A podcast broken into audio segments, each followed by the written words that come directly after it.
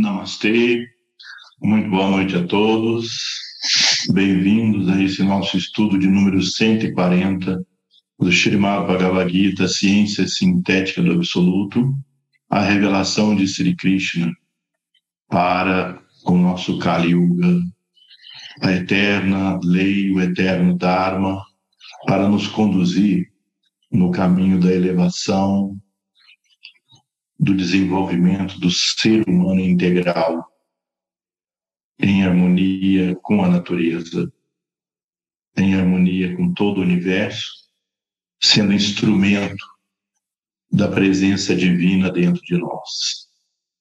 Vamos iniciar então, como fazemos sempre, com os mantras dedicados ao Senhor Ganesha e os três mantras dedicados ao Senhor Narayana, tal como Hamsa Yogi fez no início do seu baixo comentário. Coloquem as mãos juntas em Pranamudra no centro do peito. Om Ganana Tva Ganapati Gum Havamahe Kavim Kavinam Upamashravastamam ज्येष्ठराजम् ब्रह्मणा ब्रह्मणस्पदा अनाश्रुम्बम्नुति विसीदसादनम् ॐ श्रीमम् महागणपतये नमः।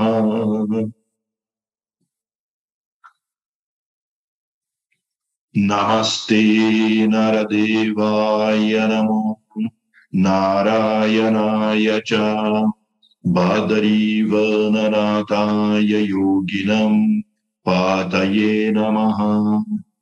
नारायणं नमस्कृत्य नरं चैव नरोत्तमम् देवीं सरस्वतीं व्यसं ततो जयामुदीरये। नारायणजतौ जगतैस्तिस्तैस्तिस्तौ शूदसङ्कल्पनतौ च वन्दे कृष्ण अर्जुनौ सदा ॐ Namastê. Bem, agora então nós vamos iniciar o estudo do capítulo 19 do Bhagavad Gita, Sannyasa Dharma Gita. Nós estamos então agora estudando o último, iniciando o estudo do último capítulo do Karma Shatkam. Vocês se lembram, no início nós mostramos a estrutura da Gita. São 24 capítulos e mais dois capítulos, o Om é o primeiro capítulo representando a expansão do Supremo para todo o cosmo, o último capítulo, Brahma Stuti, representando a síntese do Om, né, de retorno à unidade, e os 24 capítulos do meio, representando cada letra do Gayatri. Então, ele é dividido em dois grandes setores ou kandams o Sankhya Kandam e o, e o Yoga Kandam. O Sankhya é a análise, ele é dividido em três partes, em três partes de seis capítulos cada uma. A primeira parte, os seis capítulos referentes, referentes ao conhecimento, ou Gyana Shatkam, os seis capítulos representando a devoção, ou Bhakti Shatkam, e agora os seis capítulos sobre a ação ou karma, culminando então no Sannyasa Dharma Gita, o último capítulo referente à ação. O que significa exatamente a palavra sannyasa? De modo geral, aqui como está traduzido, está com dois N's mas a, mas a escrita correta é Samnyasa, com M, S-A-M-N-Y-A-S, A, Samnyasa. Então, Samnyasa significa renúncia, esse capítulo, então, culminando a ação, ele vai, Sri Krishna vai nos revelar, nos ensinar o tema relacionado com renúncia.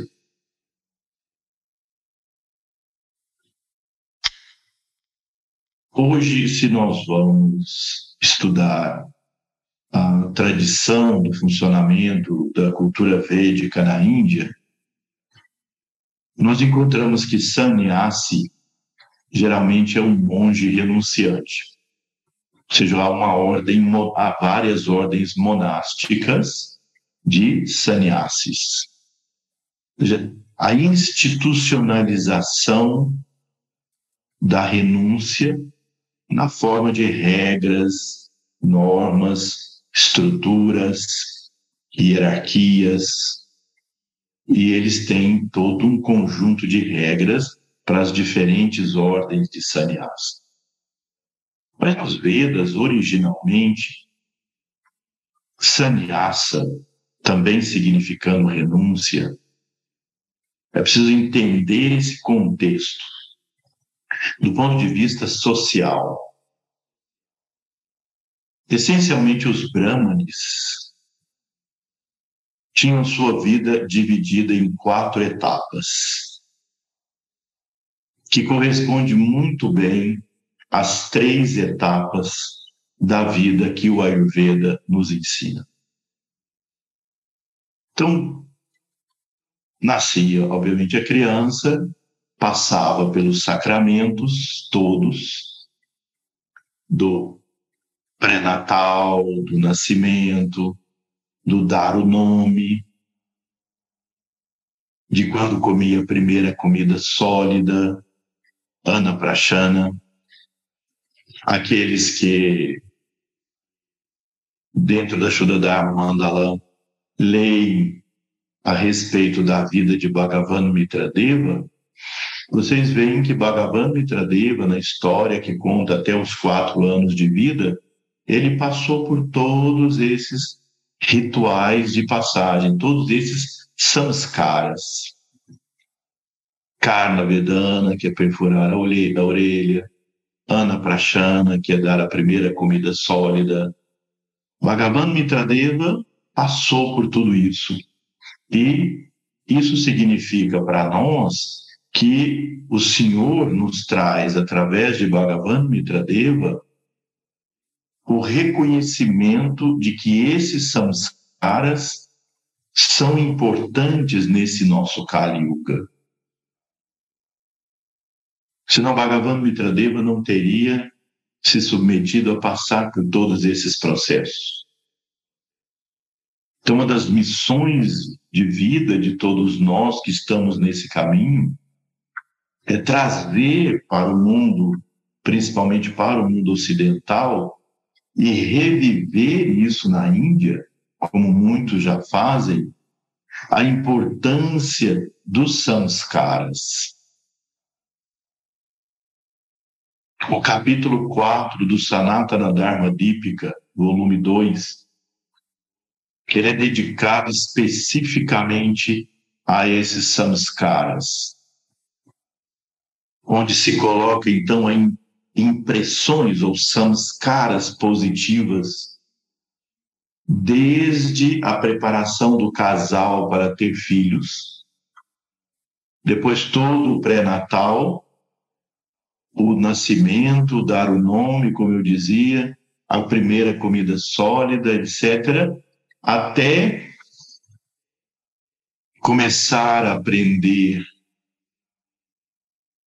o alfabeto, então, quando a criança chegava,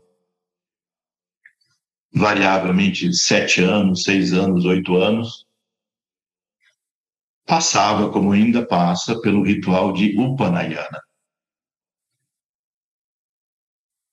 O ritual de Upanayana, ele termina aquela fase da primeira infância e muitas vezes as crianças então iam para o ashram onde morava o mestre, os professores, havia uma escola convencional, e há, ainda há esse sistema, escola convencional associado à vida de ashram. Então, essa criança entrava, vamos escrever aqui para esses termos ficarem claros, entrava na etapa de brahmacharya.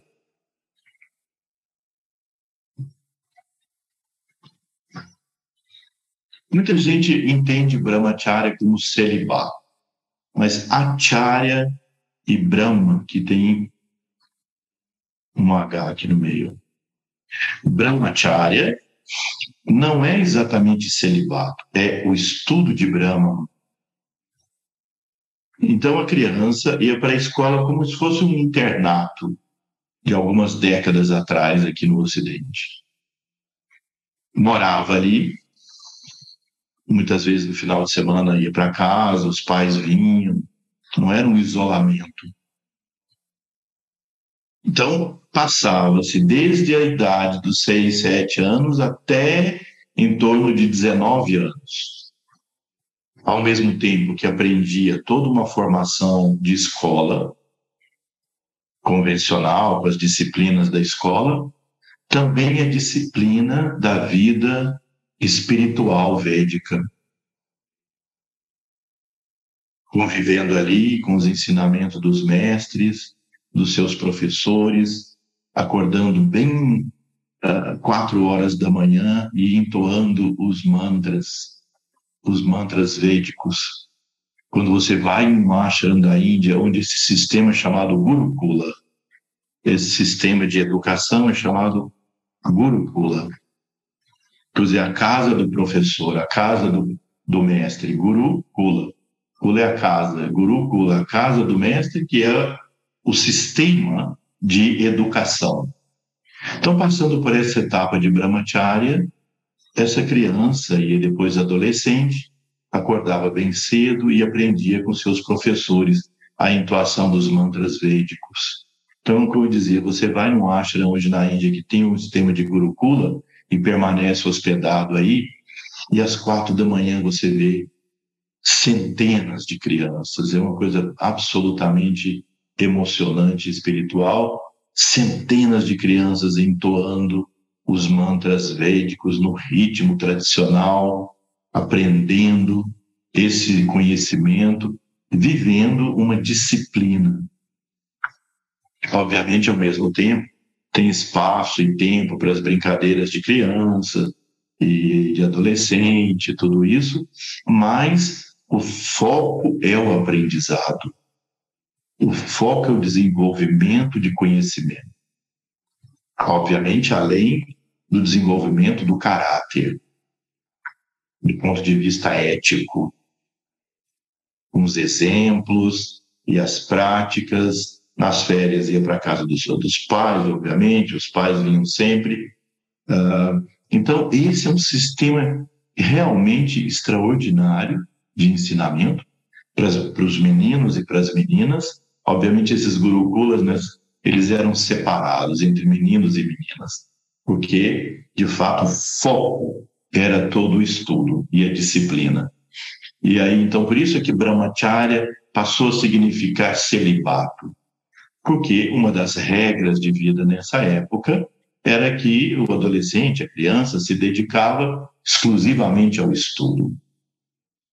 Quando os hormônios começavam a borbulhar dentro do seu sangue, obviamente havia esse impulso sexual, mas aí era ensinado como manter isso sob disciplina, não que com o objetivo de se transformar em monges, mas o objetivo então de focar que as paixões quando vinham, os namoricos e tudo isso, perdia completamente o foco, como se vê é, constantemente.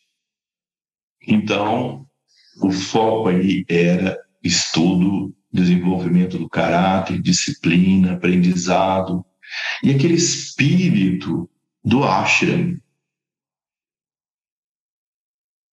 Um, um dos meus objetivos de trabalho, se ainda nessa vida for possível, se não outros continuam, é seria construir um sistema semelhante aqui. Aqui mesmo no Ashram.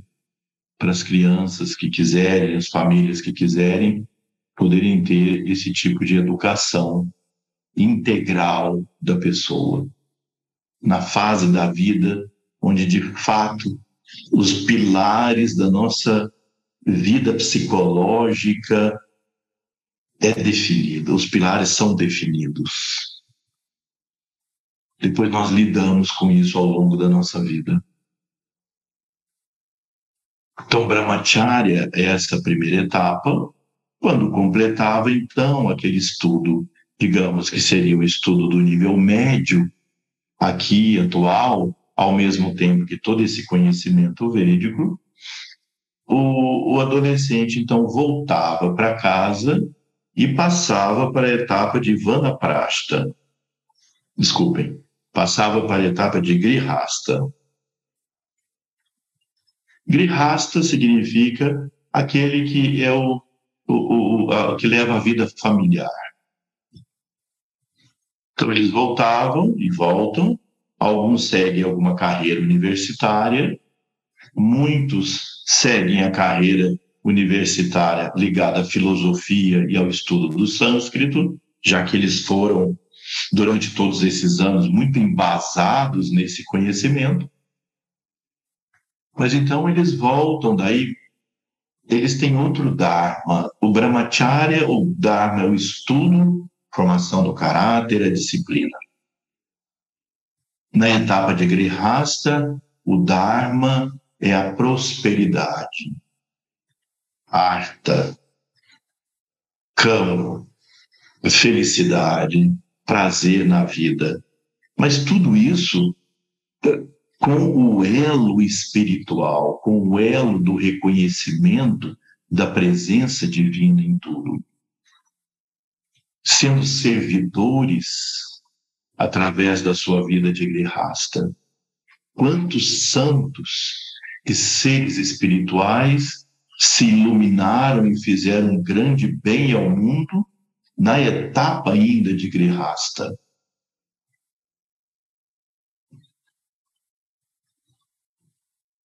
Então, esse era o Dharma. Daí, uh, eles tinham uma vida material, se casavam, tinham filhos, construíam a sociedade, se empenhavam para que a sociedade se desenvolvesse.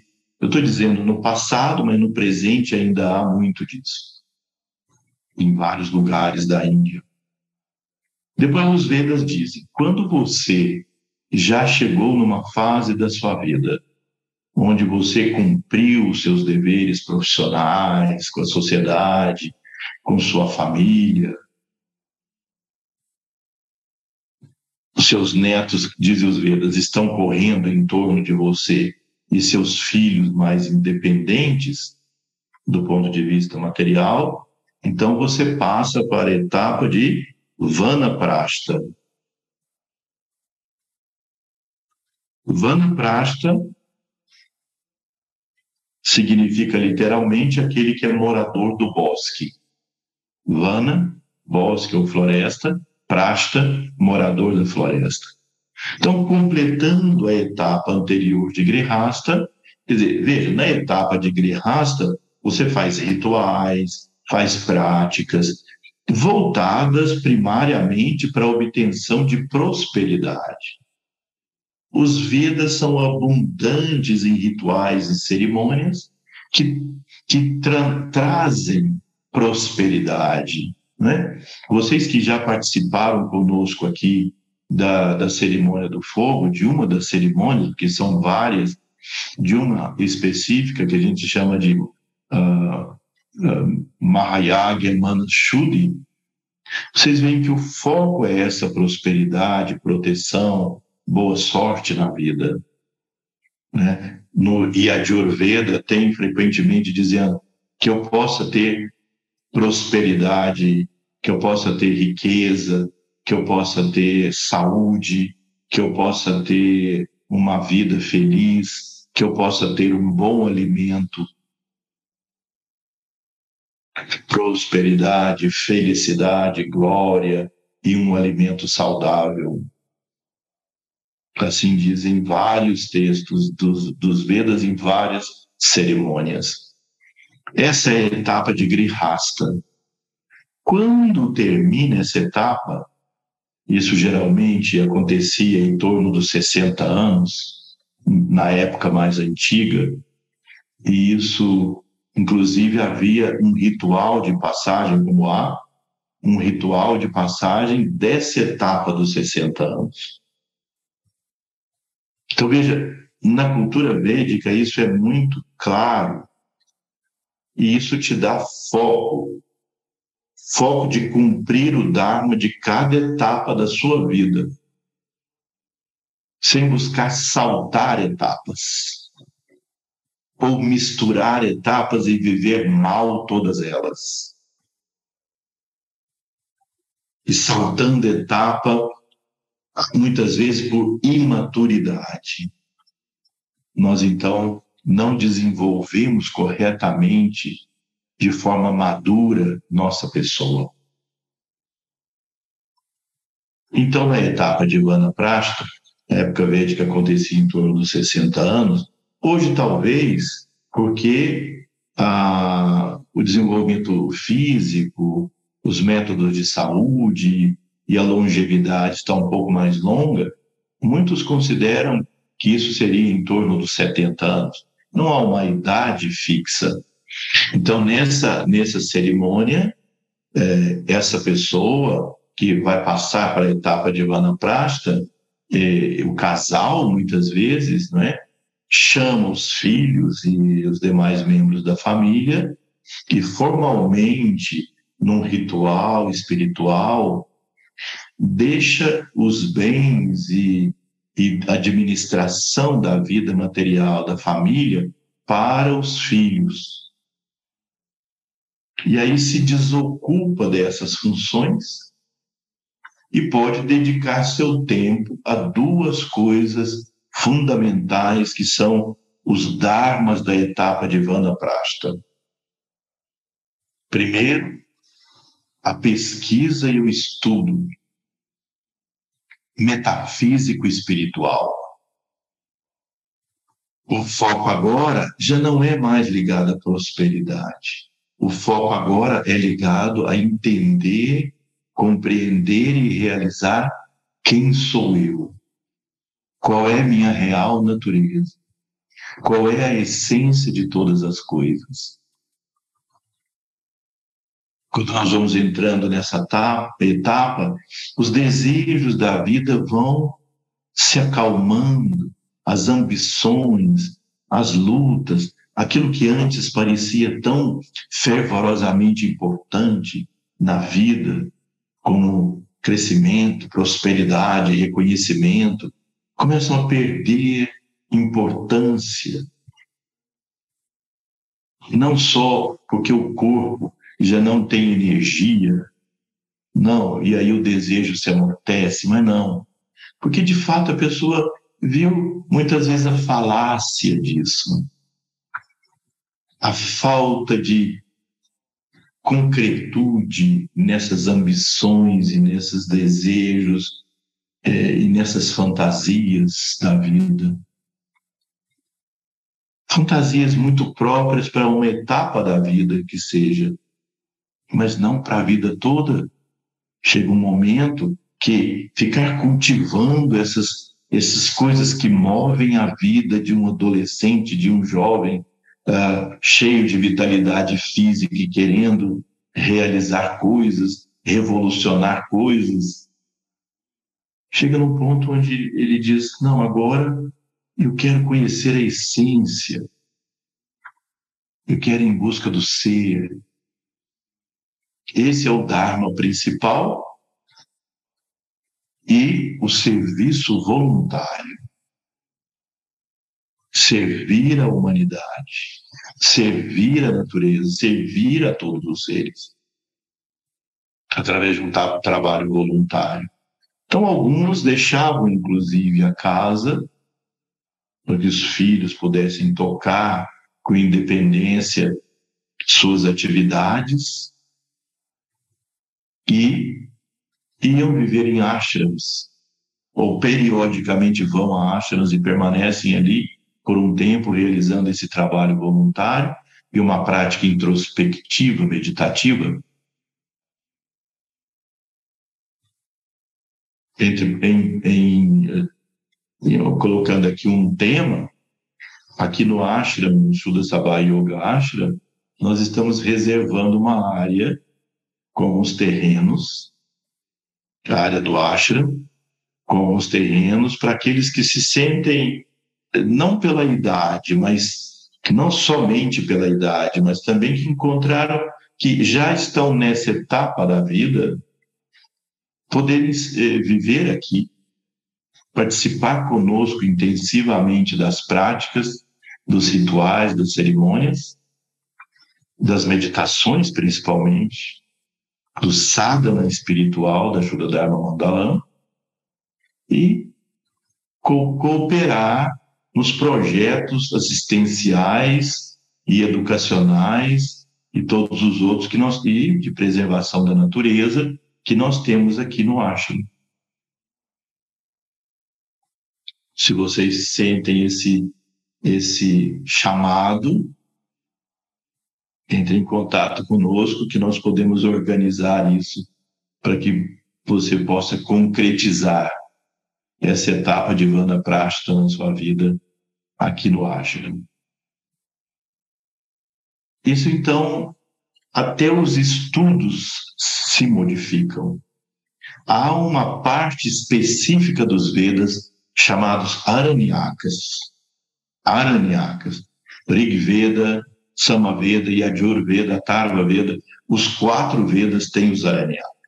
Então, os estudos são estudos voltados para os Aranyakas, que são textos metafísicos, e para as Upanishads. Então, Upanishads, Bhagavad Gita, a literatura da Shuddha Mandalam corresponde, então, a um estudo especialmente dessa etapa de Vanaprastha. Vocês veem que na história, no Mahabharata, Ramayana e todas as histórias da Índia, isso era cumprido rigorosamente.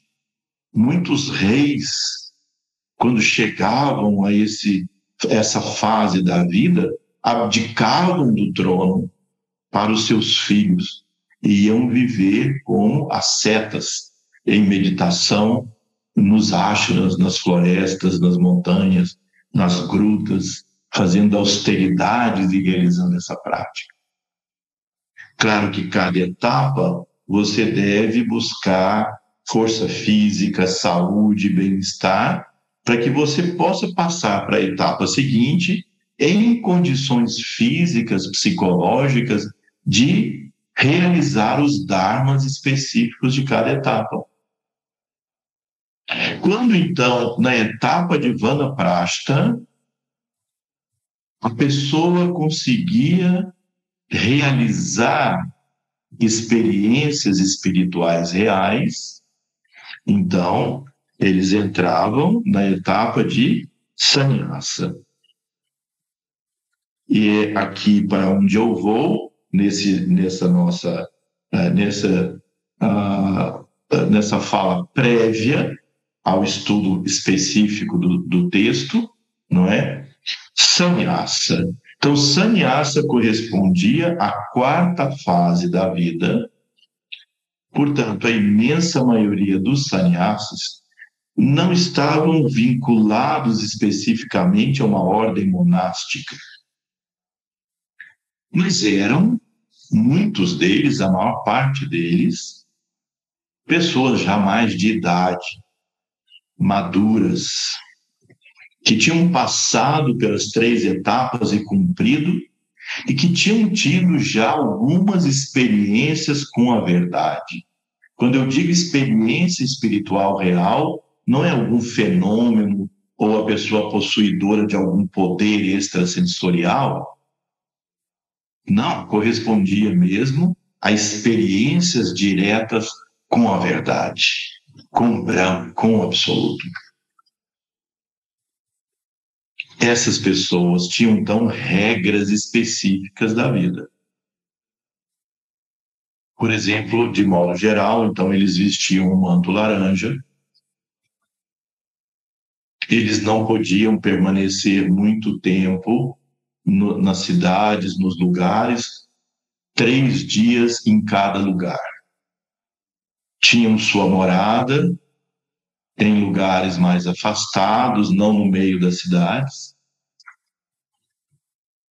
No texto Sanatana Dharma Dipika, volume 2, no capítulo 3, os mestres descrevem em uma das ordens da Shuddha Dharma como é a vida de um sannyasi, as regras e, inclusive, vestimenta, o lugar que mora, etc.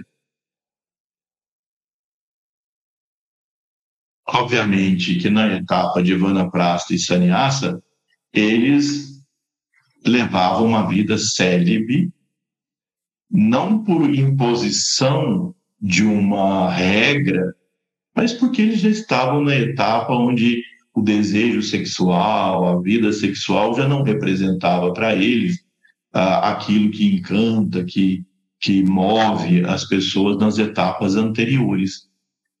E com isso eles guardavam grande quantidade de odias dentro deles para mover as práticas espirituais de natureza mais elevadas, como é o despertar de Kundalini.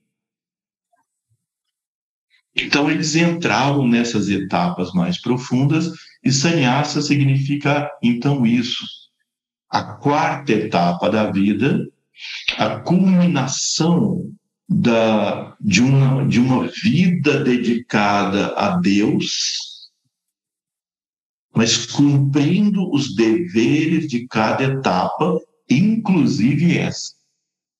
E eles se transformavam, então, em representantes vivos da cultura védica. Por isso eles eram tão e são tão reverenciados, os verdadeiros sannyasis. Então, sannyasa é a ordem Sannyasi é aquele que pratica isso. Então, eles são muito reverenciados porque eles são a presença viva dessa sabedoria. Eu sempre digo para vocês aqui e em todos os estudos que nós fazemos. Essa ciência, essa cultura chegou viva até hoje para nós na Índia, e através da Índia veio para o mundo ocidental, enquanto outras partes do mundo que também praticaram o Sanatana Dharma, hoje essas culturas são fisicamente ruínas, guardam uma tradição distante que poucos conhecem. Mas na Índia isso se manteve vivo e é vivo até hoje não a Índia toda, obviamente, mas alguns lugares. E por quê? Porque chegou vivo lá, na minha opinião e de outros, por dois grandes motivos. Primeiro, o sânscrito, não na ordem de importância, mas um, o sânscrito. Uma escrita tão completa, tão complexa, um idioma tão completo, tão complexo, capaz de expressar as sutilezas dessa cultura espiritual, da filosofia mais avançada, de uma forma sintética e precisa. Como isso surgiu numa civilização muito jovem, eles puderam documentar esse conhecimento através da escrita.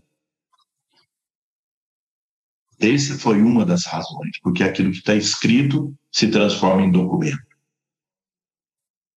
E segundo, na relação mestre-discípulo, professor-aluno.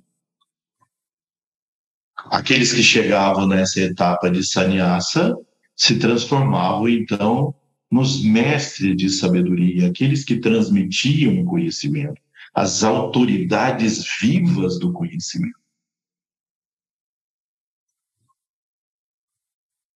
porque há um, uma compreensão disso ao longo dos milênios na cultura védica. Ninguém pode ser autodidata simplesmente estudando livros. Essa é uma transmissão viva, oral, escrita, mas viva, de uma relação viva.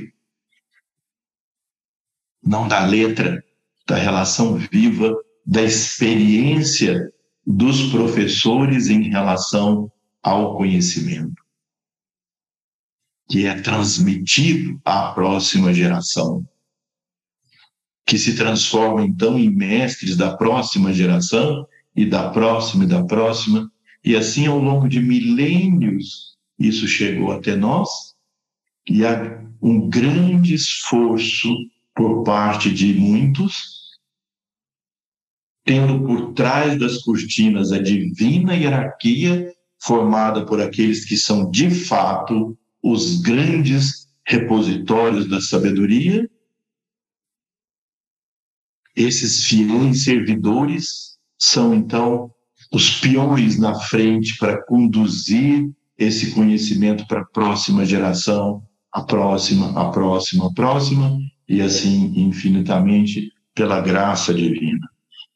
Que isso possa se manter, apesar de todos os esforços das forças negativas de obscuridade que impedem ou que criam resistência a, ao nosso desenvolvimento. Mas é, é preciso que haja a resistência. A resistência dessas forças negativas cria força. Eu já disse isso para vocês, Srivajar assim dizia, e eu simplesmente repito o que ele dizia com essa frase de fortalece as fibras da alma. Quando, por exemplo, você quer que seu músculo do braço aumente a sua força, você coloca um peso aqui na mão e o peso puxa para baixo, você empurra para cima. Isso vai fortalecendo a sua musculatura. Então, a vida, nosso progresso, nosso fluir para a evolução tem forças de resistência.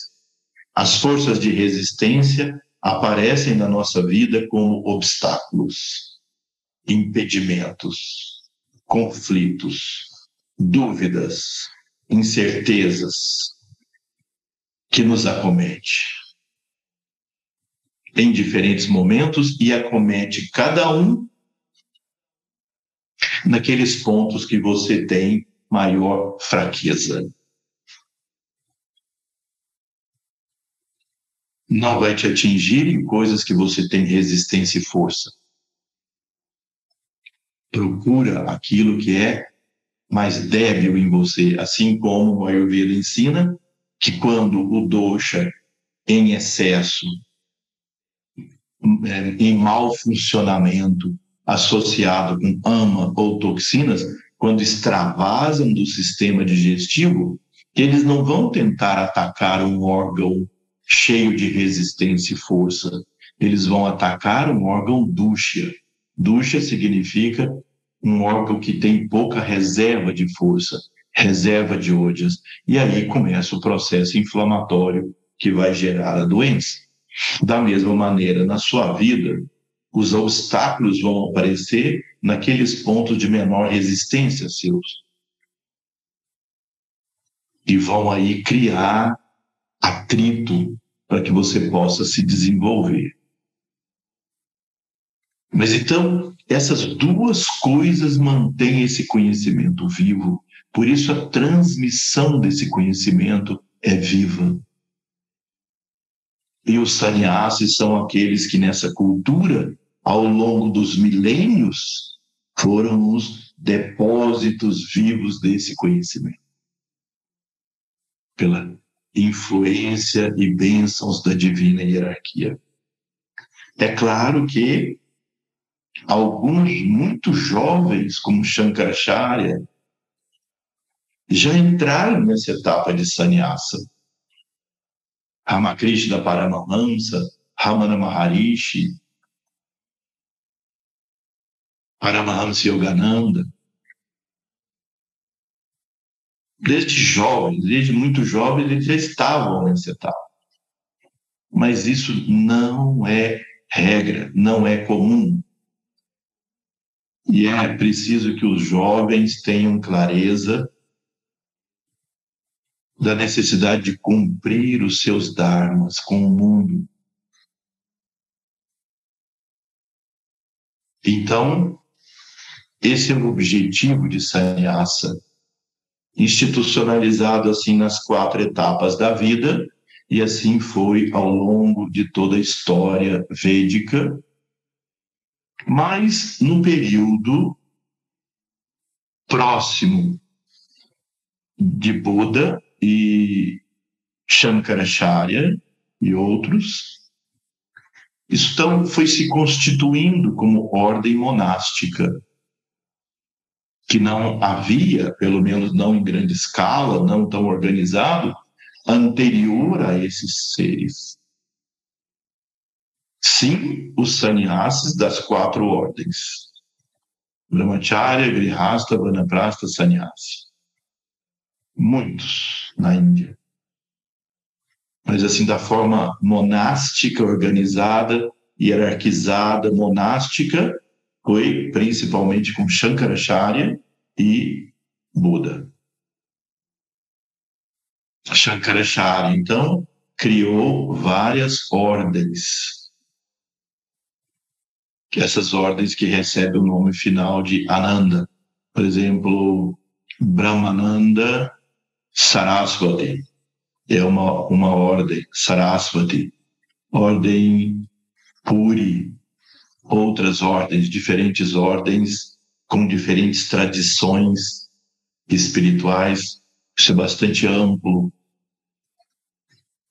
Mas então aqui Sri Krishna, nesse capítulo, vai discutir, não discutir, da verdade, isso é uma forma é, comum de dizer, mas não é fato, ele não discute, ele explica o que é sannyasa, o que é renúncia de fato.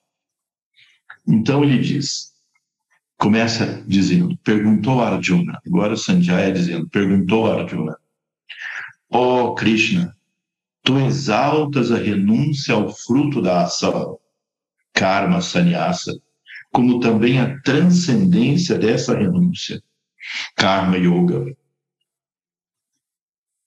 Dessas duas atuações, diga-me, para eu estar seguro, qual é a mais abençoada? Bem, esse verso, ele está obviamente contido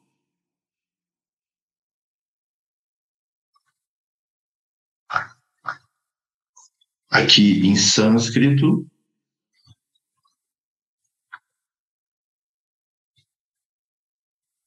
Arjuna Uvacha Samnyasam Karmana Krishna Purna Yogam Chashansasi Yachetraya yator ekam tamme bruhi sunishitam. Arjuna Uvacha. Então Arjuna disse: Sannyasam, renúncia, karmanam, da ação, Krishna, ó Sri Krishna, ó Krishna, Puna, novamente, Yogam, sobre Karma Yoga, Cha, também, Chansa-se. Me diga, me, me explique o qual Shreya é mais benéfico, Etayo, dos dois, Ekam, um, tá, aquele, me, até mim, Bruhi, por favor, diga-me, Sunishitam, conclusivamente, Bem, então aqui, Sri Krishna discorre sobre duas palavras, duas expressões fundamentais aqui. E essas duas expressões fundamentais são karma, samnyasa e karma yoga. Existem diferentes acepções dessas duas expressões, existem diferentes interpretações dessas duas impressões, expressões, quando Sri Krishna coloca a tradução que os tradutores da Shuddha Dharma fizeram, já que o verso em sânscrito é igual, eles colocaram renúncia ao fruto da ação, transcendência dessa renúncia. Então, a renúncia ao fruto eles chamaram de karma sannyasa e a transcendência dessa renúncia de karma yoga. Bem, quando nós examinamos os comentários de Shankaracharya, Ramanuja e os Bhashyas, nós vemos que os mestres levam isso de uma forma mais literal e dá para compreender melhor por que Arjuna se encontrava nessa dúvida, já que parece contraditório esse ensinamento. Em vários momentos, por toda a Gita, Sri Krishna fala sobre a necessidade de atuar. Em outras partes, ele fala de abstrair os sentidos do mundo externo e se dedicar à prática introspectiva meditativa. Os comentaristas, os mestres, colocam para essas duas expressões. Karma sannyasa significaria literalmente a renúncia da ação. Karma sannyasa renúncia da ação. E karma yoga é executar a ação com yoga, com a noção de síntese. Sri Krishna fala dessas duas funções. E Arjuna, diante desse, dessas explicações de Sri Krishna, se colocou confuso. E essa é uma confusão que também permeia a muitos aspirantes espirituais. Qual é mais meritório? Viver no mundo executando as ações necessárias e justas entregando o fruto da ação, ou seja, sem apego ao fruto da ação, e entregando cada ação à divindade,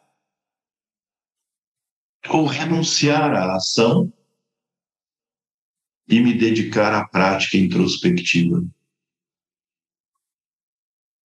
Vocês veem que nas quatro etapas da vida que eu falava antes de chegar no estudo desse verso, vocês percebem que as duas primeiras etapas de Brahmacharya e Grihasta são dedicadas eminentemente à ação.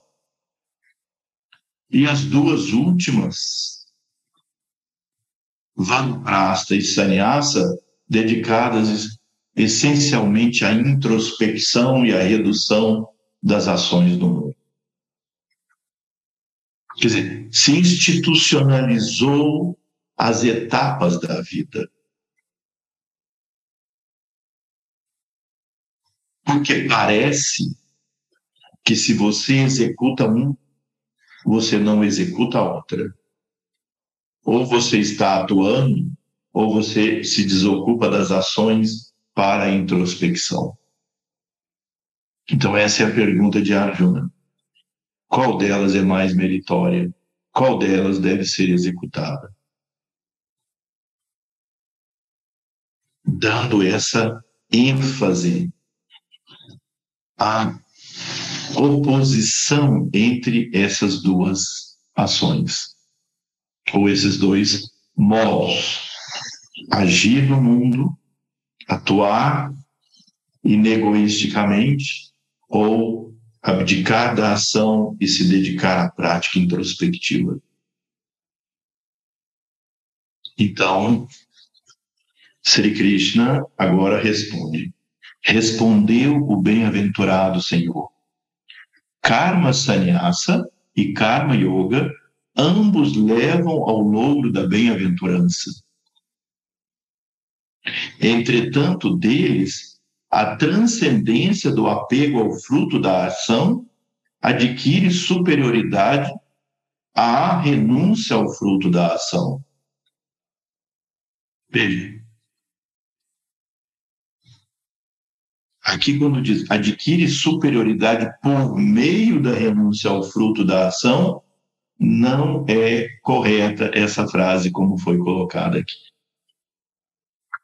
Mesmo em inglês, eu observei, está dessa maneira. True, através. Não. É em relação a adquire superioridade à renúncia ao fruto da ação. Ou seja, Sri Krishna está dizendo, karma yoga é superior a karma sannyasa. Ou seja, executar as ações justas e necessárias.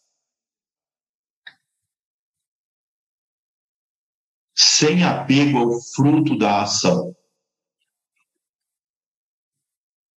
E dedicando essa ação à divindade, reconhecendo que ela está em tudo e que nós somos apenas instrumentos da, da manifestação cósmica, é superior a renunciar à ação.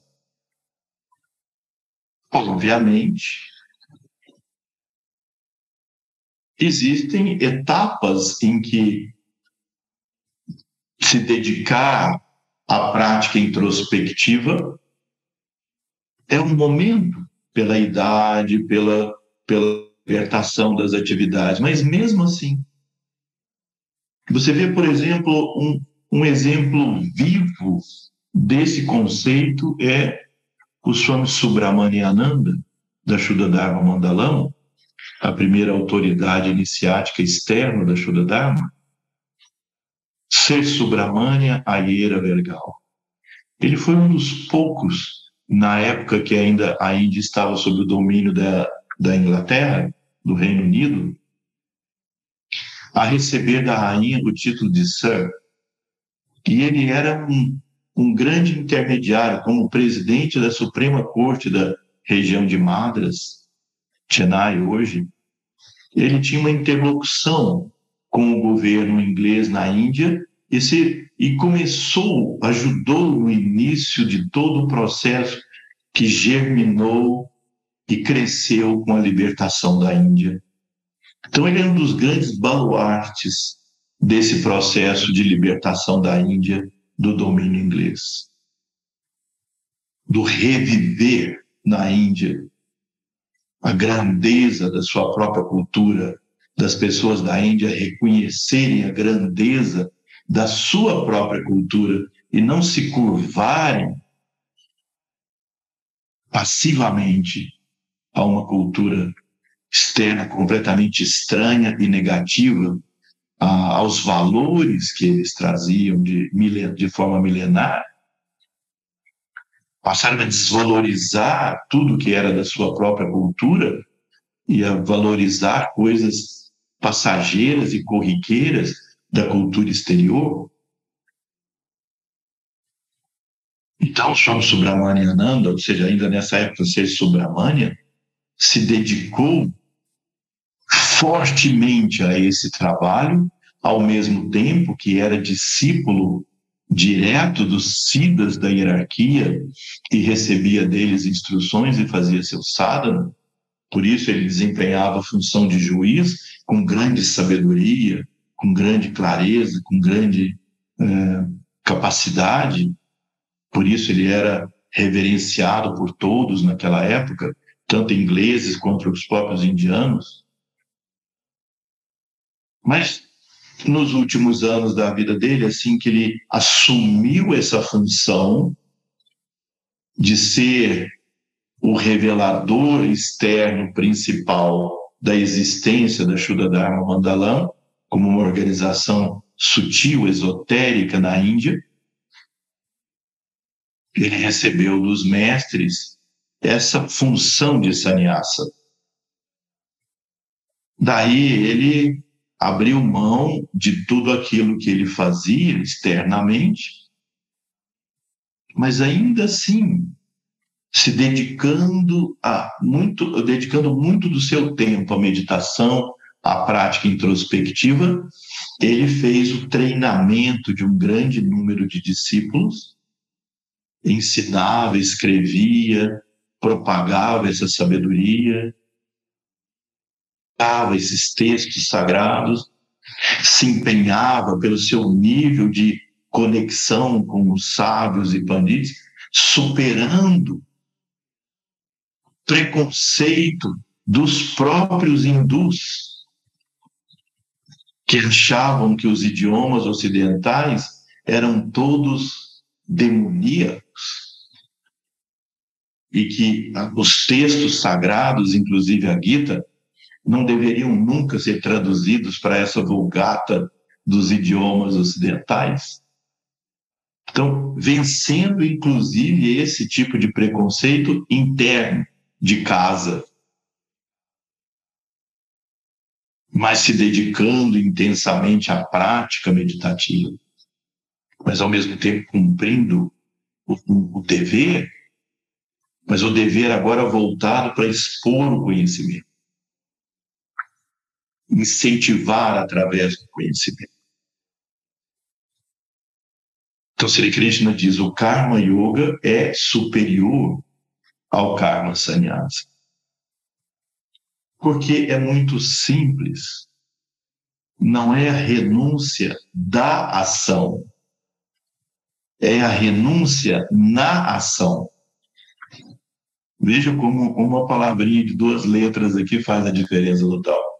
Eu repito, é a renúncia na ação, não a renúncia da ação. Claro que aqui, sempre nos referindo à ação justa e necessária. Como reconhecer que uma ação é justa e necessária? Baseada no Shastra e no nosso discernimento.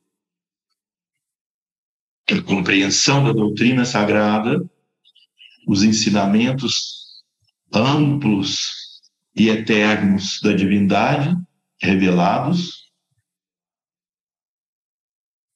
e ao mesmo tempo o uso do discernimento baseado e suportado por esse conhecimento. Então, eu tomei aqui, vocês veem, Vairagya, a palavra Vairagya Vá, aqui é um prefixo de negação, iraga, é ilusão. Veja, muitos usam a palavra Maya como ilusão, mas Maya não é ilusão, Maya é a força divina, é a grande mãe que constrói o universo. O universo é a grande mãe. O poder, a força que sustenta esse universo é a grande mãe. Então, Maya não é ilusão. O universo não é ilusão. O universo é a Shakti, a deusa. Ilusão é a maneira com que nós interpretamos as coisas. É o filtro dos nossos condicionamentos.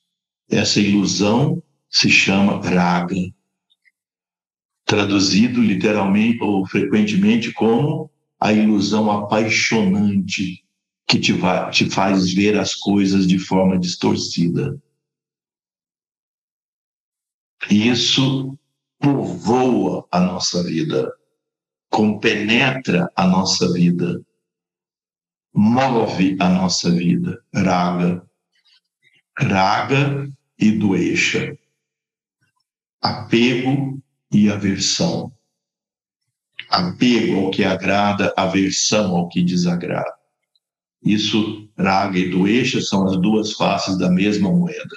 Então, vairagya é o desapego. Os mestres ensinam que existem dois tipos de vairagya. Palgo vairagya e yukta vairagya. Palgo vairagya, eu escrevi aqui, é aquele no qual as pessoas veem o mundo como pesado e renunciam a ele com o desejo de se livrar de responsabilidades e dificuldades. Então, algo vairagya é uma, atitude, é uma atitude escapista e é instável. A renúncia dessas pessoas é motivada pelo desejo de fugir das dificuldades. Quando tais pessoas encontram dificuldades no caminho espiritual, elas também se desapegam dele e desejam voltar para a vida mundana. Ou seja, esse tipo de vairagya não tem nenhum benefício na evolução espiritual, mas ele é a grande massa de renunciantes. Talvez em muitas religiões, ou em quase todas, Yukti Vairagya, as pessoas veem o mundo inteiro como a energia de Deus, ou seja, a Shakti. Eles não veem o que possuem como pertencente a eles e não desejam desfrutá-lo para si mesmos. Em vez disso, eles são motivados pelo desejo de servir a Deus, com tudo que ele lhes deu. Yukti Vairagya é estável e não se intimida com as dificuldades. Vejam que beleza esse entendimento dessa diferença. E é preciso tomar cuidado com as nossas motivações. O que te motiva a renúncia? É algo vairagya ou é yukti vairagya? Nós somos movidos frequentemente, muito mais frequentemente, por algo vairagya. Nós precisamos construir na nossa consciência, dia após dia, momento após momento, esse bhavana, essa concepção da unidade que nos leva ao yukti vairagya.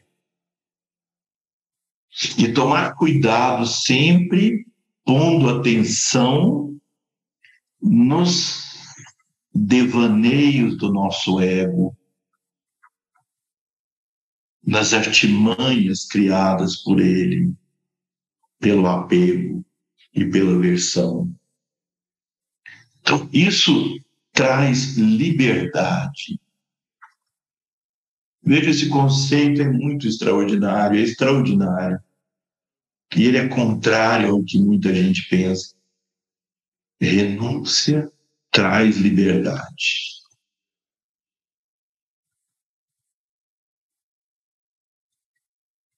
Vocês veem esses grandes seres presos nas masmorras, nas prisões de todos os tempos, muitas vezes se sacrificando por injustiças e ainda assim em pleno estado de glória, de contemplação divina.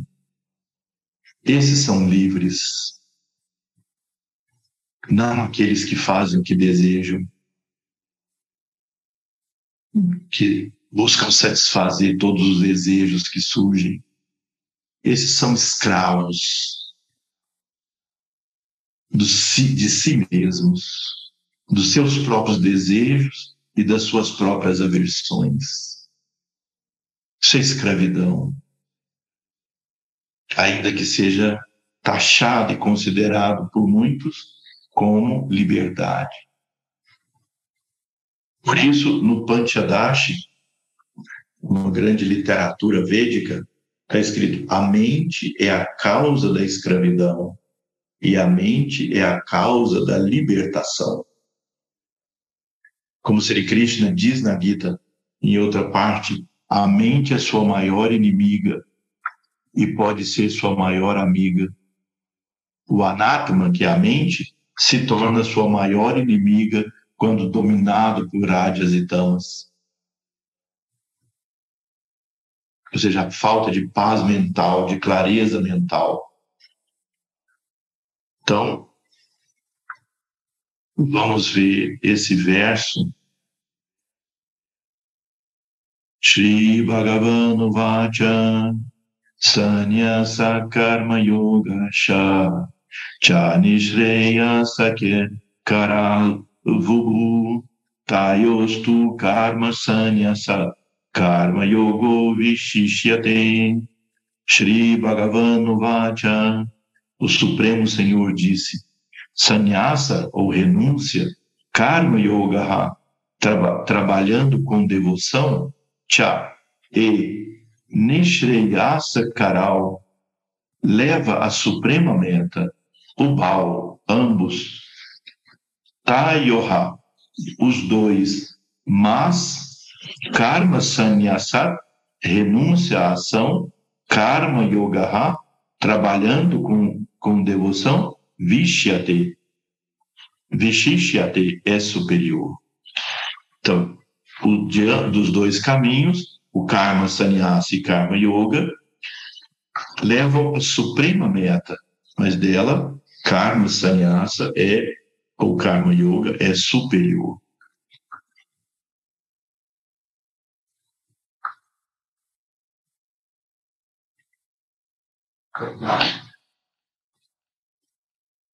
Então, obviamente, na vida, nós temos etapas, mas se vocês estudarem bem um comentário muito interessante desses versos, que feito por Shankaracharya, o Bhashya de Shankaracharya, ele discute com muita precisão esses dois métodos. E ele coloca eh, na sua, no seu comentário isso. Parece tão contraditório. Ou você faz uma coisa, ou você faz outra. O karma sannyasa, a busca interior, introspectiva, é a busca do conhecimento. Quem sou eu? Então, eu me abstraio de todas as ações externas. O Karma Yoga é viver no mundo, atuar na presença divina, Deus em tudo. Parece contraditório, e foi a dúvida de Arjuna, porque no entendimento dele naquele momento, ou ele fazia uma coisa ou ele fazia outra. Mas Sri Krishna tinha elogiado os dois caminhos. Então a conclusão é que os dois caminhos são legítimos e adequados. São legítimos e corretos e todos os dois podem levar à bem-aventurança. Mas eles não são contraditórios. Porque o importante é você atuar renunciando ao fruto da ação, que foi um ensinamento dado por todos esses capítulos anteriores. Atuar com desprendimento interior. Atuar sem apegar se isso vai te trazer agrado ou desagrado cumprir o dever, participar do processo do mundo, contribuir para a evolução, mas não se sentir preso ao agrado e desagrado que essas ações podem produzir. E ao final de cada ação, você diz Naham Karta, Naham Karaita, ou eu nada faço, eu nada faço fazer. Oh, a divindade é a causa de tudo. Então, eu me sinto despossuído de tudo aquilo que possa estar à minha volta, que eu uso como instrumento do servir. Então, nós temos poderes. O dinheiro é poder. A beleza é poder. A riqueza é poder. A capacidade da fala é poder. A inteligência é poder. A vontade determinada é poder. O corpo saudável é poder. Esses são os poderes que Deus nos deu. Obviamente que nós conquistamos ao longo das vidas pelo nosso esforço. Mas esses esforços são a presença divina em nós. A divindade é a causa remota de todas as coisas, como nós aprendemos. Então, passando por esse processo do mundo, utilizando esses meios de forma ética, elevada, correta, de acordo com o Dharma, eu cumpro os meus deveres e mantenho o coração livre, desapegado, desprendido. E na culminação de cada ação, a mais simples até a mais sofisticada, dedico isso à divindade. Isso é karma yoga. E, ao mesmo tempo, ou em alguns momentos da vida, eu, através do discernimento adquirido por conhecimentos corretos, eu pergunto a mim mesmo: tudo bem, eu estou executando essas ações, mas quem é que faz? Quem sou eu? Quem sou eu no meio de tudo isso que está acontecendo aqui? Essa é a busca do conhecimento introspectivo. Isso pode ser obtido também enquanto eu atuo. Eu me vejo como instrumento, eu não me apego ao fruto da ação, eu dedico essa ação à divindade, mas aí eu me pergunto: quem sou eu? Que me desapego, que entrego, que dedico, quem? Quem sou eu? E essa, e essa pergunta vai me levar a essa prática introspectiva. Eu vou dedicar momentos do, do meu dia a esse silêncio contemplativo para descobrir, através da penetrância do discernimento, a penetrância do conhecimento, quem é que quem sou eu? A resposta final, Atma Asmi, eu sou verdadeiramente o Atma. Então, eu verdadeiramente não atuo. Eu sou o ser puro, a consciência imutável. Então, reconhecendo isso, eu percebo que essa pessoa é apenas um momento de servir, o qual o Ishvara constrói sustenta e transforma todas as coisas. O eu é um momento, um meio, um mecanismo de, de atuar, de sentir e de pensar para o cumprimento do Dharma. E assim Arjuna deveria se perceber naquele momento da batalha, da guerra. Ele aprendeu a ser um karma yogi.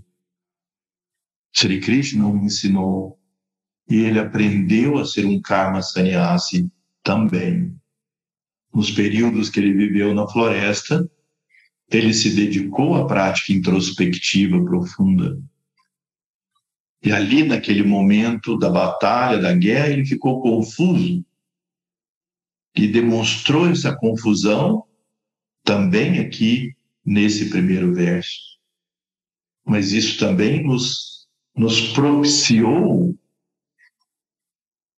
ele, Nara, encarnado como Arjuna, nos representa, ele representa a humanidade, ele representa nossos conflitos, nossas dúvidas, nossas incertezas, nosso caminho. E ele então expressou essa dúvida. Portanto, mantenho essa ideia não a renúncia da ação, a renúncia na ação. É uma coisa absolutamente desafiadora. O ego se envolve na ação, ávido por desfrutar, ávido também até por ter aversão. Porque aí vem as experiências as sensações, da mente envolvida com os sentidos. E aí, então, essa prática introspectiva traz o silêncio, que é o suporte diário para essa, essa renúncia na ação. A meditação interna dá suporte para a vida externa e a vida externa alimenta minha vida interior. Então, a mesma coisa que nós falamos no capítulo anterior, vida interior, vida exterior. As duas são uma só. Conclusão final que Arjuna vai chegar aqui nos próximos versos é que não há oposição desses dois caminhos. E essa foi a grande revelação de Sri Krishna, a não oposição desses dois caminhos. Não há o caminho do monge e o caminho do, do, do cidadão, do grihasta. Há o caminho de síntese. E esse caminho de síntese é yoga. Yoga no verdadeiro sentido conhecimento, devoção e ação em síntese pelo yoga. Isso é o Sanatana Dharma, essa é a sabedoria perene, essa é a grande revelação.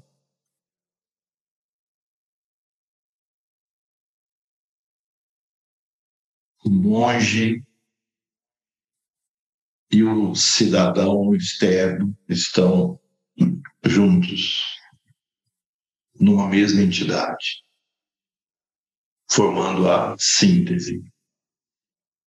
Bem, muito bem, nós conseguimos estudar aqui essa, esse preâmbulo e os dois primeiros versos do capítulo 19, Sannyasa Dharma Gita, e com esse capítulo nós vamos então fechar o tema do karma, para depois entrar no tema do yoga com os últimos seis capítulos da Gita. Nós estamos, então, indo em direção ao término de três quartos desse estudo.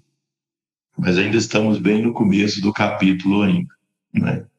Então, uh, eu, vocês me desculpem uma informação de data errada no, nossa última, no nosso último encontro sobre o Mahashivaratri, a grande cerimônia dedicada a Shiva ela de fato vai ser no próximo sábado, dia 18, que é a culminação da lua nova, Amvácia, muito especial, um momento de grande introspecção, um momento de nós, de fato, renovarmos nossos votos introspectivos internos.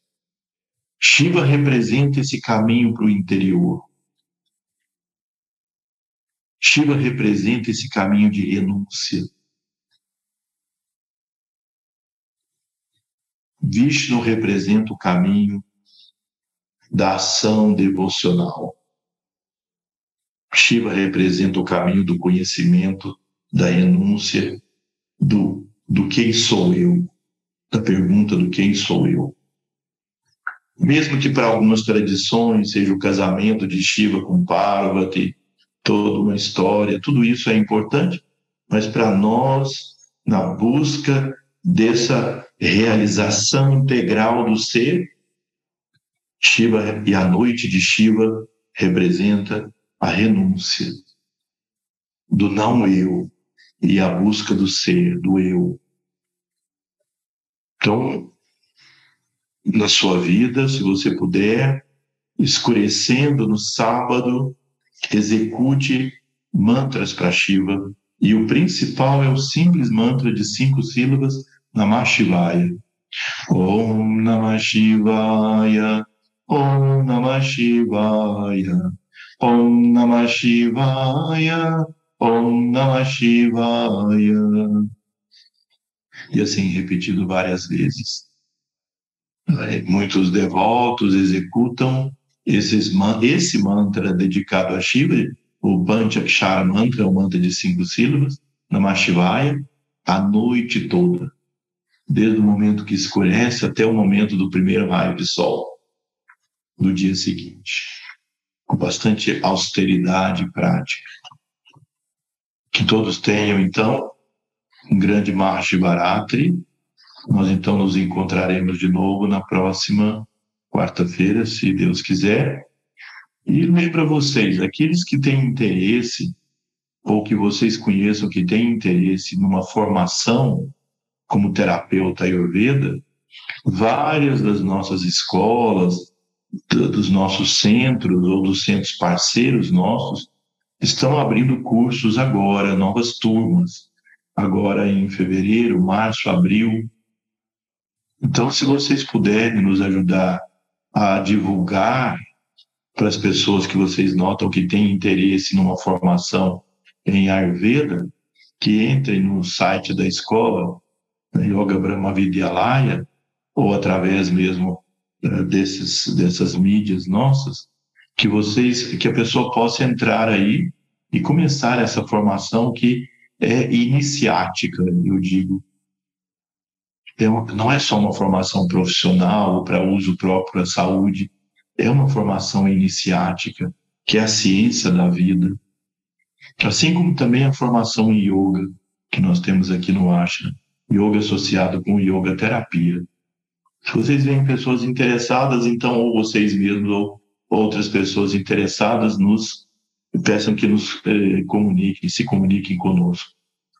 E lembrando ainda sobre esse nosso projeto, nosso plano de fazer um retiro com vocês eh, para aprofundarmos na meditação e nas práticas, um retiro introspectivo de meditação e práticas que será de, do, do dia 7 7, 8, 9, 10, de 7 a 10 de setembro, aqui no Shuddha Yoga Ashram. Nós não propagamos nenhuma divulgação ainda sobre isso, porque ainda nós não estruturamos os detalhes. Então, vamos eh, realizar um mantra em encerramento. Como é dedicado ao Senhor Shiva, nós vamos fazer o mantra de encerramento o Sayam Mantra, que é o mantra executado no final da tarde, dedicado a Shiva. Kanacharanam Krutam Va Kayajam Karmajam Va Shravanana Ayanajam Va Manasam Va Aparadam vihitam avihitam va sarvametat shamashva jaya श्रीमहादेव शम्भो श्रीमहादेव शम्भो श्रीमहादेव शम्भो ॐ शन्ति शन्ति शन्तिः। हरिः ॐ Намасте.